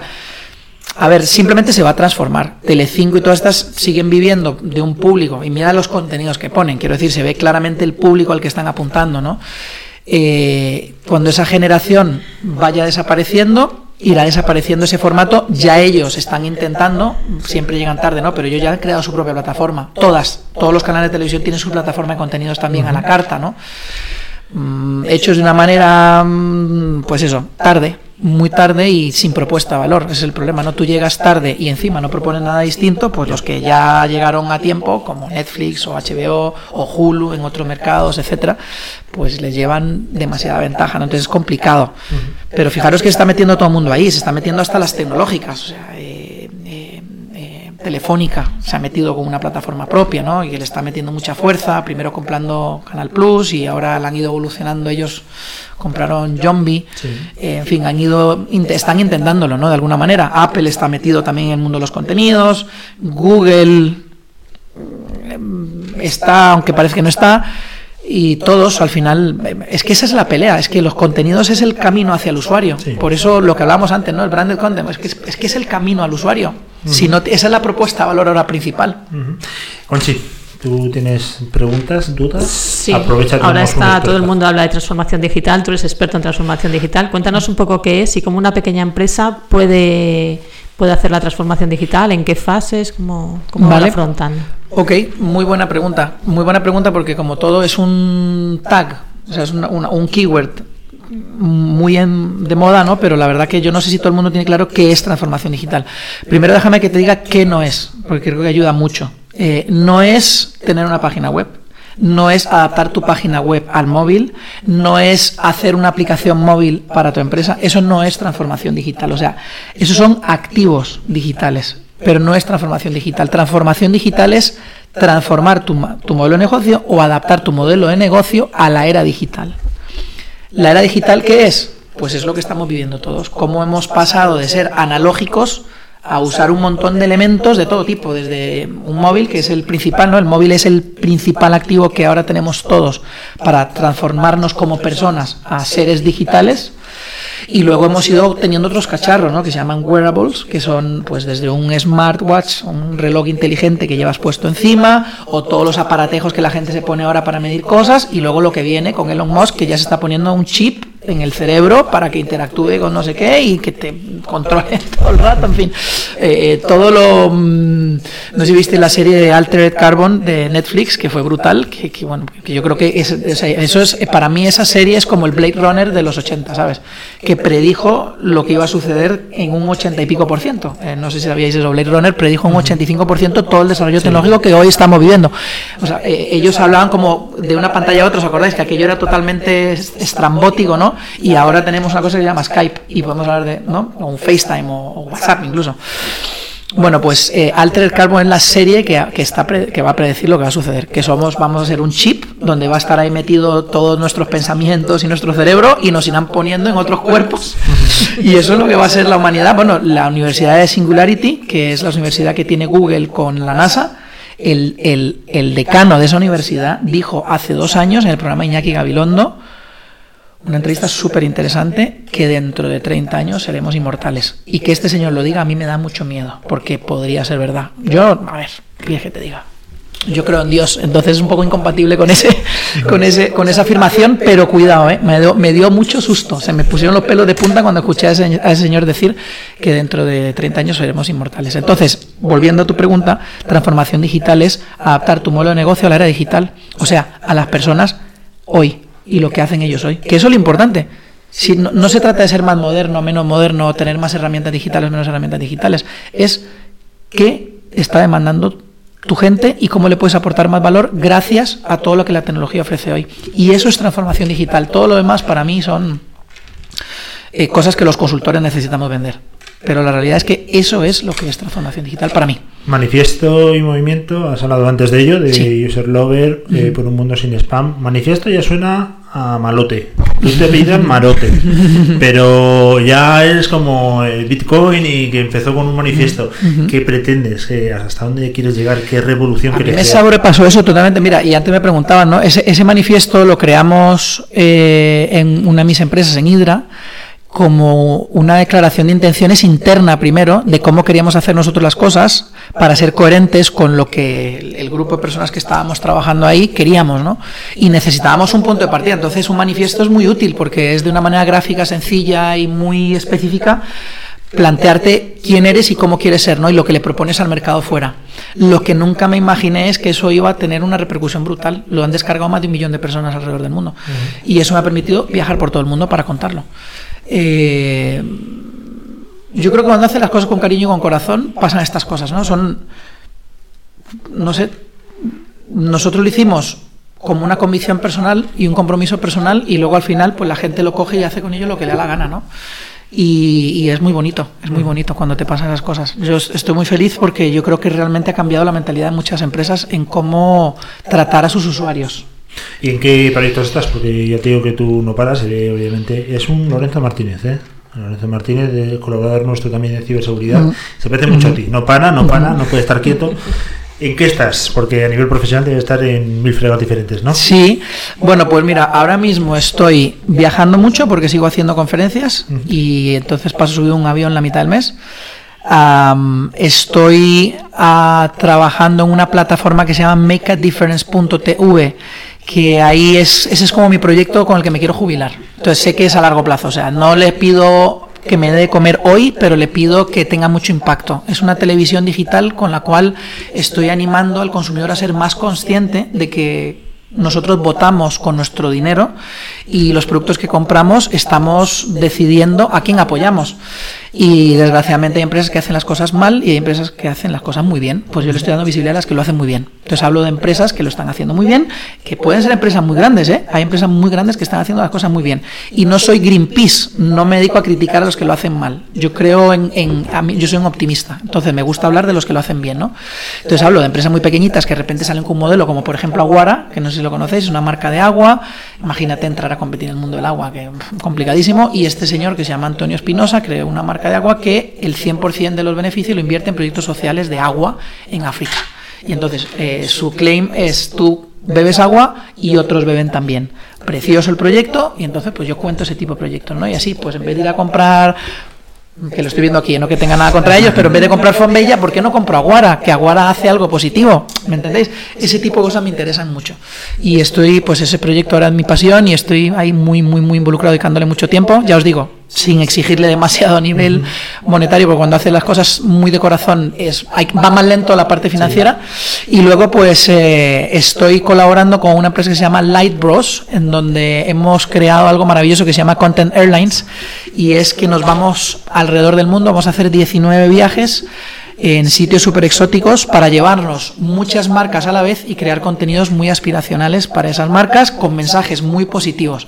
De esa manera queremos conseguir dos cosas. Por un lado, eh, abrir la posibilidad a marcas pequeñas que puedan hacer ese tipo de cosas, porque los costes que estamos poniendo ahí son muy razonables porque nos llevamos a varias marcas a la vez, y por otro lado reducir la huella que dejan nuestros viajes, porque en vez de hacer ocho viajes hacemos uno, y la industria de la aviación es una de las más contaminantes. Entonces, estamos intentando también dejar nuestra huella y democratizando el acceso a hacer contenidos potentes a marcas que antes no se lo podían permitir. Pues la verdad que lo seguiremos con mucha expectación y además, eh, obviamente, un café con eh, Dani Marote, donde son Sí. ¿dónde te encontramos en YouTube. En YouTube me, me encuentras, yo soy, hasta en la sopa. Tú Me en encuentras en Instagram, ¿no? en Twitter, en Facebook, en YouTube, en LinkedIn, you name it, y en la que salga, ¿no? Vale, fenomenal. Eh, en TikTok de momento no, porque estoy esperando a, a que mi audiencia llegue. TikTok de momento es un, es un producto muy chulo, la verdad, pero que no, yo, a mí se me ha pasado ya el arroz. A mí también. Oye, eh, Dani, muchísimas gracias, que ha sido un auténtico placer. Nos has dado aquí una masterclass y no paras. La verdad que veo aquí que es una persona que, que hierve la sangre, ¿verdad? Eh, tú cuando pasas por el aeropuerto debes con fiebre ya. La culpa es de mi madre que me dijo, eh, ya descansarás en la tumba cuando mueras. Bueno, aquí venimos una vez y al menos que somos inmortales y lo pillemos dentro de 30 años hay que aprovechar la vida y tú lo estás haciendo. Gracias por Mm. Enseñarnos tantas cosas. Muchísimas gracias a vosotros. Y nosotros seguimos, ¿no, Conchi? Sí. Hacemos una pequeña pausa. Corte. Además, se nos ha olvidado comentar una cosa que va relacionado con cine. Luego lo comentamos. Ahora Sí, un ratito, ¿vale? ahora, Venga, vamos. ahora volvemos.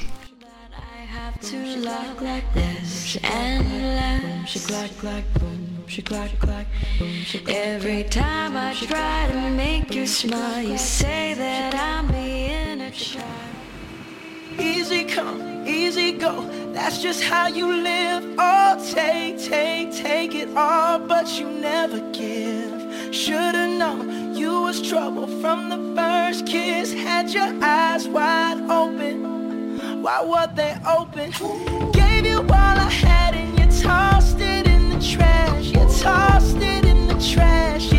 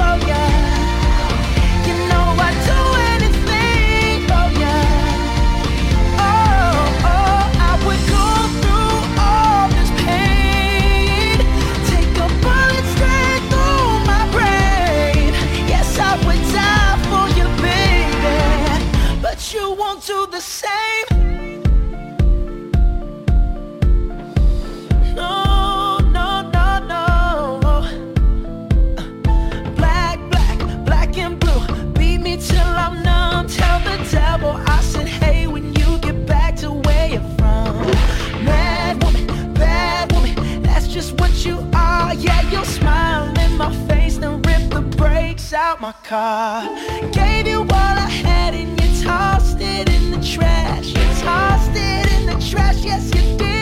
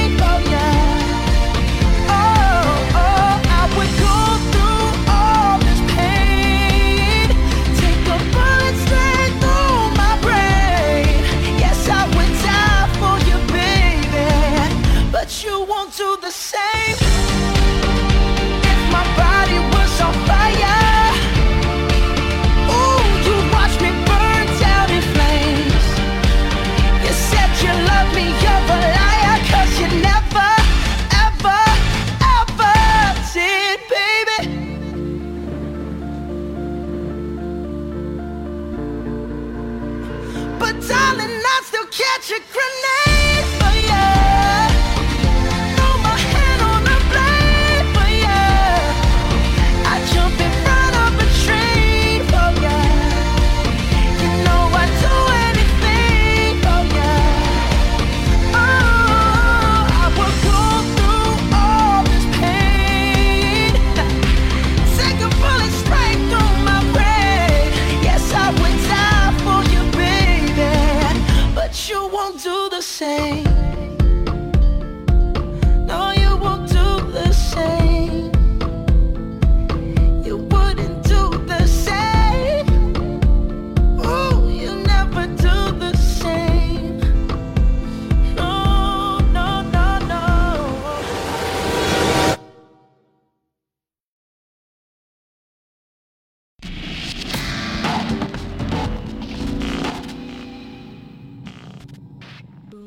Clack clack, boom, she clack clack, boom, she clack clack, boom, she clack clack, boom, she clack clack, boom, she clack. Bueno, pues en directo, las 12 en punto, las 12 y un minuto, las 12 y un minuto, hora del Ángelus en otras cadenas. Nosotros nunca rezamos el Ángelus. No, siempre lo dices, un día vamos a tener que rezarlo. No, vamos a tener que aprender a rezarlo. y rezarlo. Y yo creo que esta conversación la tenemos todas las semanas, yo Todos creo. los días. Porque siempre te digo, Siempre que a las buscamos en 12. Siempre que hablamos a las 12. Ay, madre, qué, qué gente, qué gente, estamos ya muy mal. Eh, hacemos un resumen de lo que hemos tenido hoy porque no ha sido poco. ¿eh? Hemos empezado con el huerto urbano, con la ecualdea tuya, que nos apasiona. Eso es para olvidar. Nos apasiona, vamos a crear un nuevo vertical que se llame Mi Ecoaldea. Más que una ecoaldea, ¿qué te parece? ¿Eh? Más que una huerta. Más que una huerta, me Que gusta, me gusta y que bueno, pues nos vayas dando consejos a todos los que además no somos muy usuarios del huerto, pues que nos vayas diciendo un poco los trucos, ¿no? De cuándo plantar, qué plantar, cómo se recolecta, eh, productos eh, eh, transgénicos, productos naturales. Ahí no llego yo a los transgénicos. Yo qué sé, todo por, meter un poco de contenido. Bueno, pues eco. Eh, eco, pero que luego vas con tu Kia Diesel al huerto dejando una huella, eh, ¿cómo se dice? Una huella ecológica o de carbono Bueno, hago algo. que lo flipas, algo, ¿no? algo. Por lo menos tengo una ecoaldea. ¿Tú tienes etiqueta en tu Kia? Claro que tengo etiqueta. Yo no. Bueno, ya, tú no, pero yo sí. Vale, vale. En mi moto sí tengo etiqueta. Qué bien. Y Qué en- contentos estamos todos. y en otro coche que tengo por ahí también y luego tengo dos que uno si entro en Madrid no solamente me detienen sino que me ponen a disposición judicial inmediatamente porque eh, consume como unos 30 litros a los 100 y contamina todo lo que quiere más y luego otro que por los pelos no me han dado la etiqueta y la verdad es que me da exactamente igual vivo muy feliz muy tranquilo Pues ya está. que bueno Ecualdea ¿qué más hemos tenido? Hemos hablado de ciberseguridad con José Manuel Ábalos, Mm, como rica está la todos los lunes. fresquita, ¿eh? Hemos hablado de banca digital con Francisco Sierra, que es el director de No. mercados europeos. Head of European European Markets M26. Vale, pues exactamente eso. Y después hemos hablado con Daniel Marote, que se acaba de ir. ¿Tú sabías que era de Costa Rica? No lo sabía. No tiene nada de acento, ¿eh? No, pero yo creo que debió hacer nada más. sí, ¿no? había una serie, debió venirse. No tiene nada de acento. Oye, tengo eh, que la gente que ha venido por aquí, ya se lo digo, que tranquilos, ¿eh? que tengo una alergia que me muero. No tengo ningún virus de momento. Eh, ayer fui a correr a una hora eh, poco recomendable y me ha dejado una, vez de una huella de carbono, una huella ecológica, me ha dejado una huella de arizónica que lo flipo. No puedo ni respirar, pero estoy bien. Por si me está escuchando mi madre, que luego me manda mensajes, pero hijo, ¿estás bien? ¿Qué fue lo del otro día? ¿Por qué me mandó mi madre un mensaje? Porque dijiste que, que estabas en el banquillo, que estabas lesionado o algo así. ¿Te acuerdas? Que Sí, se te dejo es pasar que verdad, estoy es verdad, lesionado. es verdad. y te escribió. Mi madre que se lo te toma al pie de la letra. ¿Qué te ha pasado, hijo? ¿Qué te ha pasado? No pasa mona. nada. Que vamos a adelantar un poquito también lo que viene ahora, porque vamos a seguir en directo con nuestros soldados. Eh, lo va a hacer eh, nuestro coronel Ángel Gómez de Ágreda, como siempre, y vamos a seguir con el tema militar, pero no vamos a hablar lo que solemos hacer en su programa. Por ejemplo, la semana que viene vamos, o dentro de dos semanas, mejor dicho, hablaremos Sí. del programa que hicimos en el Goloso con los blindados. Eh, hoy vamos a hablar de cine, de cine bélico. Hoy vamos a hablar de cine bélico con José Manuel Fernández López, que es el autor del libro Con las botas puestas. con las botas puestas y aunque hagamos hablar de temas eh, relacionados con el ejército, Fuerzas Armadas, pero ahora nos vamos a un tema más de ficción, ¿no? ¿Quién no ha visto nunca una peli de, de guerra? Dime cuál es la tuya favorita. De guerra, es que las pelis de guerra no me gustan, No te gustan. pero he visto muchas, ¿eh? Eh, no sé, es casi favorita, no tengo ninguna Vale. especial. Bueno, pues no, no te voy a meter en más marrones. Sí, Mañana. ¿qué es lo que tenemos? Mañana tenemos en el que avisa nuestro traidor, vamos a estar con Javier Pascual Maldonado, que es el cofundador de CISAE, y con Fernando Vázquez, que es el fundador, el CEO de Imatia. Pero, ¿te estás inventando los puestos como el de Francisco Sierra o estos están con, constra- constatados? Es lo que No. ponen ellos en Consta- LinkedIn. Y el de Francisco Ah, vale. Sierra. Vale, es el vale, si pusiste no, tú en nuestro Excel, ¿sabes? Ah, lo puse yo. que eres muy mono, muy Pues entonces- Lo pones para él va a poder meterme el zasca en Eso me directo. suena a tasca vengativo, pero bueno, eso habrá que verlo. Bueno, que nada, en 25 minutos volvemos de nuevo con nuestros soldados y esta tarde recordad que tenemos la redifusión a las 7 y media. Volvemos a emitir el programa y mañana ya lo tenéis en todos los podcasts. Mételos en la página web, yo lo recomiendo y desde ahí, pues si queréis escuchar Spotify o queréis escuchar en iBox, pues lo hacéis sin ningún tipo de problema en la página web, en las apps y donde realmente más os guste seguirnos. Pero bueno, lo importante es que nos sigáis. Un fuerte abrazo, le hablo con Chiburgos, ¿Y Luis Vega? con Chiburgos, directora de coaldea.com. Volvemos a vernos. What y'all trying to do? Look on the bright side of life. Always look on the light side of life. If life seems jolly rotten, there's something you've forgotten. And that's to laugh and smile and dance and sing. When you're feeling in the dumps, don't be silly chumps. Just purse your lips and whistle, that's the thing. And always look on the bright side of life. on. Always look on the right side of life. For life is quite absurd, and death's the final word. You must always face the curtain with a bow. Forget about your scene, give the audience a grin. Enjoy it, it's your last chance anyhow. So always look on the bright side of death. Just before you draw your terminal breath. Life's a piece of shit when you look at it. Life's a laugh and death's a joke, it's true. You'll see it's all a show, keep 'em laughing Lo tomaré como halago y te beberé de un trago. El que avisa no es traidor. El que avisa no es traidor. Te voy a beber de un trago. El que avisa no es traidor. Te voy a beber de un trago. De un trago voy a beberte. A ver si de ti me embriago. El que avisa no es traidor. Te voy a beber de un trago. Ni bebiéndome tu río. La sed que te tengo apago. El que avisa. El que avisa no es traidor. En directo cada día en másqueunaradio.com.